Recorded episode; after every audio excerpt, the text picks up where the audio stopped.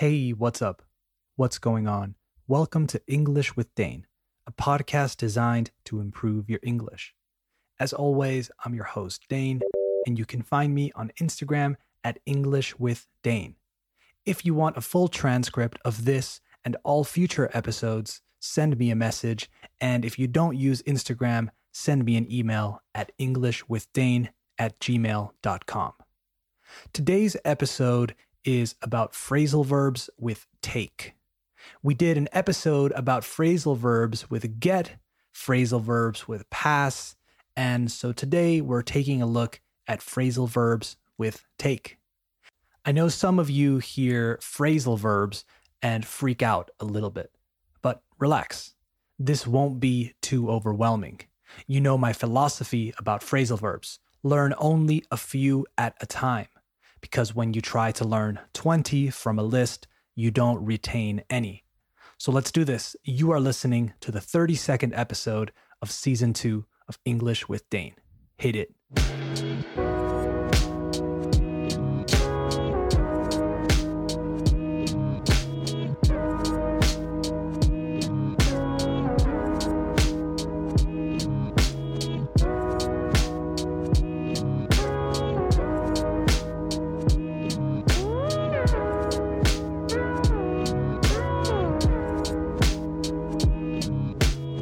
Okay, we have officially started the show. So let's talk about phrasal verbs with take. Today we have five, but before we start though, I know that these phrasal verbs have more than one or two meanings depending on the context, but we're only going to take a look at one or two meanings for each one. Once you get used to these meanings, start building by learning the different ones. First one, to take away. To take away means to remove, quitar. For example, they took away her phone because she was using it too much. To take away is a phrasal verb that we can separate, so you can say to take something away. You could say, take this chair away, we don't need it in the end. Or, they took his company card away because he was spending too much money. Remember, when replacing the object or the thing with the pronoun it, you have to put it between take and away, entre take and away. If you want to say quítalo, for example, take it away. And if you want to say quítaselo, you say take it away from him. Remember, you take something away from someone. Next phrasal verb, to take down. Take down translates to bajar or descolgar, to remove something that was put up or put in place. For example, I think we should take down the painting, el cuadro. It doesn't look good above the sofa. We also use take down for things that are online and then removed, for example. When we talk about posts on Instagram, Facebook, Twitter, or wherever, we use the phrasal verb to take down. His post was taken down because it was offensive, for example. And again, if we want to replace the thing or things we are talking about with it or them, they have to go in the middle. I hate those pictures. Take them down. I don't want to look at that poster all day. Take it down. Next one to take off. The most common use of this phrasal verb is when we talk about clothes, right? Quítate los zapatos. Take off your shoes. Yes. And you have probably heard this phrasal verb when talking about airplanes because take off also means despegar. Yes. But we also use it informally to say that we are leaving, que nos vamos. And that's the meaning I want to focus on. If you are with some friends and you're going to leave, it's very common to say, All right, I think I'm going to take off, as in, Okay, creo que voy a despegar. It sounds crazy in Spanish, I know.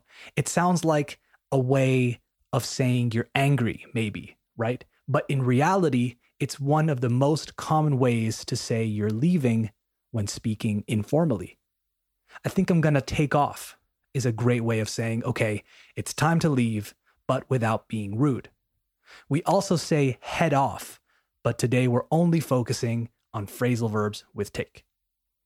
Next one, number four, to take on.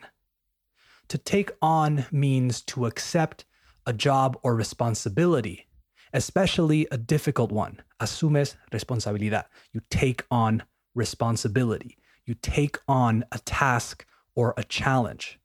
You can say something like, while our boss is away, everyone has to take on more responsibilities. To take on can also mean enfrentarse a algo o alguien, which in a sense is a very similar meaning. For example, if we win our next game or our next match, we will take on the best team in the league. So to fight or to compete against. All right, I have one more before I go. To take over. To take over means to begin to have control of something. Asumir el mando, hacerse cargo, etc. You can say, okay, I'm taking over this meeting. From now on, if you have any questions, you can direct them to me. Or they took over the company shortly after the CEO left. You can also take this phrasal verb and use it as a noun, como sustantivo. After the takeover, most of my colleagues were fired. So in this case, we're talking about un takeover. All right, a quick recap of these five phrasal verbs with take. Number one, to take away, to remove, quitar. For example, they took away her phone because she was using it too much. Number two, take down, bajar o descolgar.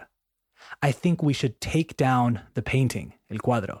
It doesn't look good above the sofa.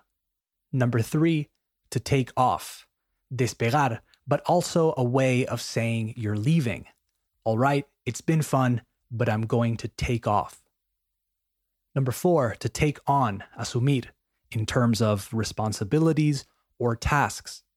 While our boss is away, everyone has to take on more responsibilities. Number five, to take over. To begin to have control over something, right? To take control of something. They took over the company shortly after the CEO left. All right, I hope you enjoyed my list of five phrasal verbs with take.